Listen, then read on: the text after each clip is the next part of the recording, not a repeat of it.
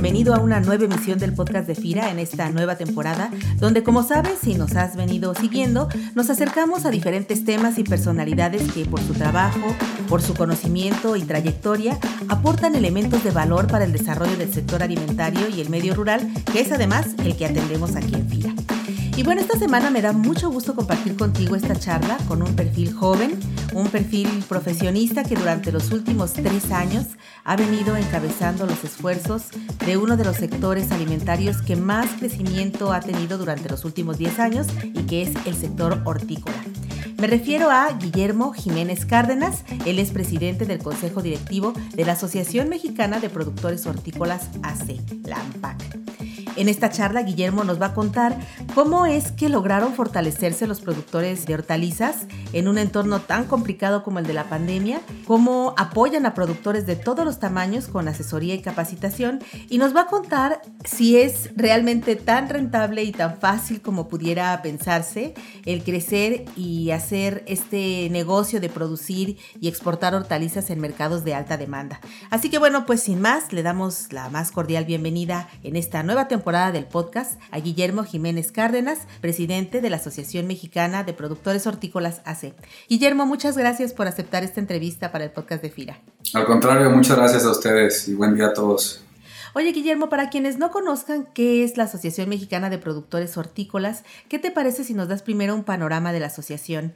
¿Qué es lo que busca? ¿Cuántos socios la integran? ¿Y qué servicios y apoyos dan a sus socios? Muchas gracias. En AMPAC somos la asociación paraguas de todo lo que tiene que ver con horticultura protegida en el país. Hay otra muy fuerte específicamente de berries, que también alberga la horticultura protegida de las frambuesas, más sin embargo nosotros tenemos bajo nuestro, nuestro paraguas a la mayor producción de tomate del país, con el 60% de ella, 19% del pepino y 19% del pimiento y 17% del pepino. Al año exportamos 1.3 billones de dólares aproximadamente y generamos 100 mil empleos. AMPAC arranca de manera formal en el 2008, le antecedió algunas otras asociaciones, sobre todo regionales, como el CEIRI y el CAGS, que tomaban en su momento eran las más relevantes exportadoras del país en la región de Sinaloa y también con el Consejo Agrícola de Baja California. AMPAC nace en el 2008, en su momento con 40 empresas afiliadas nada más, y hoy tenemos a poco más de 400 empresas afiliadas. Entre estos servicios y apoyos de asesoría que ofrecen a sus socios, yo creo que muchos de nosotros en el sector ubicamos a AMPAC por su trabajo en la negociación del acuerdo de suspensión del jitomate en México. Cuéntame, ¿cómo, cómo está esta problemática hoy? Eh, ¿Crees que puede haber cambios importantes en el marco del reciente cambio de gobierno con nuestro vecino país del norte, donde pues además exportamos la mayor parte de nuestra producción nacional de jitomate? Sí, nosotros somos una de las cuatro asociaciones firmantes en el acuerdo con Estados Unidos está el Consejo Agrícola de Baja California, está el CIDH CADES, está la producción de tomate también de Sonora y nosotros. Nosotros somos la más fuerte con el 60% más o menos del producto exportado a Estados Unidos de las cuatro asociaciones y pues, de alguna manera estamos ahí hoy liderando el tema de mantenimiento del acuerdo. Hoy las cuatro asociaciones estamos muy alineadas, perseguimos los mismos intereses, es un equipo muy fuerte y muy consolidado, te diría, en el sentido de la gestión.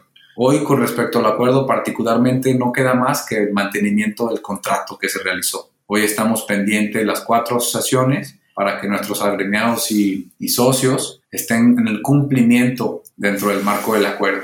Tenemos reuniones muy frecuentes con el despacho que nos representa en Estados Unidos, ahí en Washington, para ir monitoreando todo lo que se está suscitando entre intercambios de información con el Departamento de Comercio hacia nosotros y hacia los litigantes en el otro lado, que es la FT, la asociación predominante de Florida, ¿no? productora de tomate. Hoy te diría que estamos en una etapa de administración tal cual del contrato del convenio. Justo antes de que saliera Trump, pues nos atacó con tres, cuatro casos, ¿no? Frambuesas, eh, berry, fresas congeladas, pimiento, pepino, inclusive tomate que querían abrir algunas cosas y lo querían soportar con un tema de la estacionalidad. Eso lo hicieron tres meses antes de que saliera la administración. Hoy por hoy esos casos ya están más o menos contenidos, está estable la situación y sí vemos que con la administración Biden el ímpetu pues en ser agresivo en el tema comercial va a ser menor y ha sido menor. Se entiende más bien el complemento que somos para ellos. Pues sin duda que la participación de la AMPAC ha sido fundamental en la negociación de este tema. Oye, y en otro aspecto igualmente importante, pues a ti te ha tocado a lo largo de estos tres años que tienes al frente de la AMPAC liderar los esfuerzos de los productores hortícolas del país en una condición única en estos 12 años de la asociación, que es la contingencia sanitaria que aún vivimos por COVID. Cuéntanos, ¿qué, ¿qué retos le está tocando enfrentar al sector hortícola ahora con el impacto de la pandemia? Y también, por otro lado, eh, ¿qué retos son los que están enfrentando o siguen enfrentando en el marco de la gran volatilidad de precios que tienen siempre estos productos alimentarios? Sí, son dos temas independientes y muy importantes, ¿no? El tema de la volatilidad en los precios, pues es de origen en el mercado. Todos los que nos metemos a agricultura de alguna u otra manera ya sabemos a lo que nos exponemos. Más sin embargo, en ese sentido te diría que año con año está creciendo más la forma de operación bajo contrato, así como, como se ha venido trabajando ya en años, ¿no? con otros artículos como grandes otras cosas, cada vez más es la relación directa que existe entre el productor y las tiendas de autoservicio, en este caso de Estados Unidos, en las que se amarran programas de volumen y precio bajo un tiempo determinado. En ese sentido, cada vez más está creciendo, no, no, no tengo el dato del porcentaje, mas sin embargo es una forma de mitigar esa volatilidad. La otra forma en la que mitigamos la volatilidad es que intentamos producir la mayor cantidad de meses en el año y de esa manera podemos tomar precios altos y precios no tan altos en otros momentos en el año y así podemos tener un promedio adecuado para asegurar la viabilidad del negocio. Con el tema de la pandemia, bueno, ese es un cambio radical mundial, A todos nos está pegando fuerte de alguna otra, de otra manera, en lo individual, en lo empresarial. Afortunadamente, nuestras empresas en AMPAC, todas hemos venido teniendo desde origen programas de inocuidad alimentaria, lo que nos trae controles de por sí en nuestras instalaciones, como cercos sanitarios, desinfección de manos, por lo que en la cultura de nuestros asociados ya existían controles de este tipo. Sin duda se reforzaron los controles, se incrementaron los programas para asegurar sobre todo a las personas, al personal de entrada y salida, y ahí sí es donde se identificó el tema del control. Afortunadamente no paramos en lo que es la pandemia por el sector básico en el que estamos y afortunadamente tampoco tuvimos eh, ningún caso extremo de una empresa con una situación vulnerable o particular. Hay zonas del país en donde hubo más o menos casos y pues estaba muy alineado al contexto de las gráficas o de la información que en su momento había en los estados, en las ciudades, en las urbes, ¿no? se alineaba un poco hacia eso. En efecto, en efecto, así como lo comentas, un aspecto muy importante eh, en todo el sector agrícola y evidentemente también para el sector hortícola es el impulso y fortalecimiento de los esquemas de agricultura por contrato. En nuestro caso en FIRA además impulsamos también programas de desarrollo de proveedores con empresas tractoras, empresas comercializadoras y productores y estamos también haciendo modificaciones muy importantes a nuestro programa de financiamiento para mitigar la volatilidad de los precios de los productos agropecuarios, eh, un programa que tenemos para fomentar proyectos de inversión que fortalezcan la estabilidad de la oferta y, bueno, pues en ese camino estamos. Y si me permites, antes de continuar con esta interesante charla, vamos a esta pequeña información y regresamos enseguida con Guillermo Jiménez Cárdenas, presidente de la AMPAC.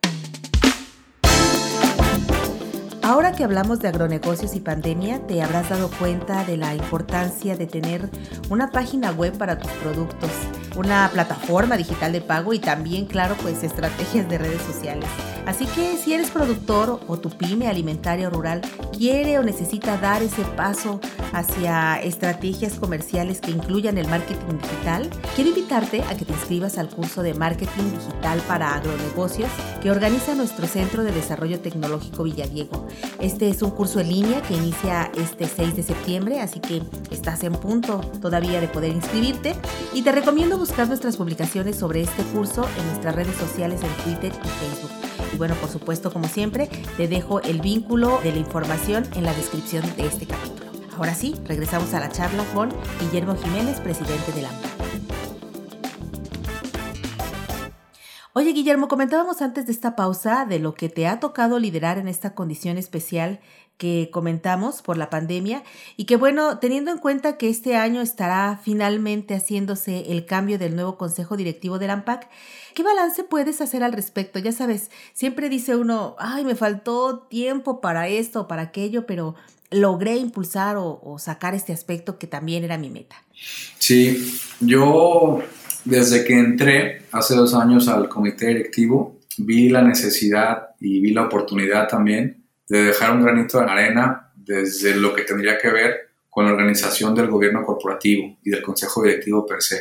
Organizarlo un poco mejor en el sentido de que mientras más consejeros estemos bien involucrados con temas específicos, mejor saldrá el resultado. Y mi tarea en ese sentido principal ha sido la de reorganizar el consejo directivo, subdividir comités de apoyo para poder cachar los temas importantes en la asociación y potenciarlo de aquí para adelante. Hoy lo que estamos haciendo en el consejo directivo es, estamos entrando de nuevo en una planeación estratégica para los próximos tres y cinco años, para darle seguimiento a los proyectos que nos dejaron la comité, eh, los, presidentes anteriores junto con su equipo de trabajo, fortalecer eso e impulsar más ahora a la asociación con los retos que tenemos hoy en día. Y el plan es poderles presentar al resto de los asociados, a todos, en, el marco de nuestro congreso, la siguiente semana, ese plan estratégico, la visión que tenemos como comité directivo. Oye, además, si mal no recuerdo, tú impulsaste el primero de estos eh, simposios, de estas iniciativas, que fueron simposios de responsabilidad social agrícola, ¿no? Un tema además muy interesante en este sector, donde el trabajador agrícola pues es fundamental. Sí, unos meses después de que, de que, entramos en enero del año pasado, tuvimos el primer foro de responsabilidad social justo antes de que nos cerraran el tema por la pandemia. Este año tuvimos el segundo y fue todo un éxito, aunque fue virtual. ¿eh? realmente, realmente ha sido un éxito. Estamos apostando mucho como asociación al crecimiento de esa información o a expandir esa información. Es indispensable hoy en día y sobre todo que dentro del Tratado de Libre Comercio, en el TEMEC, hay un capítulo específico en materia laboral en el cual nosotros en el parte agrícola y en general todo el gremio, pero nosotros le estamos poniendo mucha atención a ello.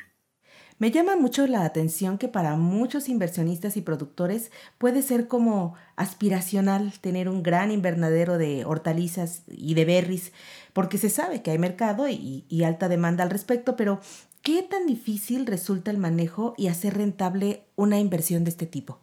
Lo que te puedo decir es que es un sector muy noble en el sentido de que el producto puede vender, el gran riesgo o igual tema está en la producción, en la operación. O sea, mi consejo principal para la gente que quiera acercarse o empezar más bien un, un emprendurismo de este tipo es que se acerque a una asociación, se acerque a alguien que le pueda asesorar para hacerlo de la mejor manera posible desde el punto de vista técnico, desde el punto de vista agronómico, para que se acerque con las personas adecuadas para que le puedan sugerir y aconsejar, puesto que desde la otra moneda es mucho riesgo. Así como es muy noble en el sentido comercial, es muy agresivo y muy celoso en el sentido de la operación o del cuidado de la producción, ¿no? La verdad es que si entras con una inversión, cualquiera que sea el tamaño, si no estás bien alineado a lo que la planta necesita, la planta está trabajando 24/7 y la gente que la está administrando, operando, debe estar en la misma sintonía no es un negocio como el otro, es que el fin de semana te puedes conectar, puesto que la inversión que se le mete al campo y no esté bien manejada, la pierdes a los meses,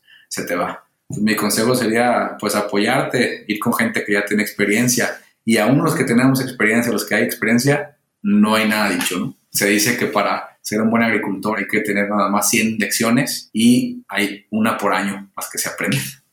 Oye, y a propósito del cambio del consejo que se realiza entre el primero y el 3 de septiembre, además con la realización del Congreso Anual del AMPAC, cuéntanos qué van a encontrar los participantes de esta edición 2021 en el Congreso del AMPAC. Sí, pues estamos emocionados. El año pasado no nos pudimos reunir de manera física y hoy pues lo vamos a poder hacer. Tenemos previsto hacer el, en Los Cabos el 13 Congreso Anual del AMPAC Hoy nuestro foro se ha convertido en un referente en la horticultura protegida del país. Tenemos miembros de otras asociaciones que van a visitar al Congreso como tal, CIDH CADES, de Sonora y el de Baja California también. Te podría comentar que el Congreso está dirigido a líderes nacionales e internacionales de la industria hortofrutícola general, productores agrícolas, también para funcionarios públicos, representantes de las cadenas de suministro. Tenemos ahí también un showroom para nuestros patrocinadores que pueden hacer un networking con nuestros productores y también invitamos a importantes investigadores y consultores relacionados en el sector. Hoy un punto importante, vital, es que nuestros asociados conozcan al despacho que nos está llevando la representación en Washington. El año pasado cambiamos de representación, es un punto clave e importante. Otra cosa que van a encontrar es la planeación estratégica que te estaba comentando y hay unos temas muy buenos desde el punto de vista comercial, desde el punto de vista tecnología y big data que hoy se están usando mucho en la agricultura, pues en invernadero, ¿no? agricultura protegida. Pues toda la información está en nuestra página web, la pueden encontrar en ampac.org, ahí van a ver el detalle de los expositores, la agenda, los días.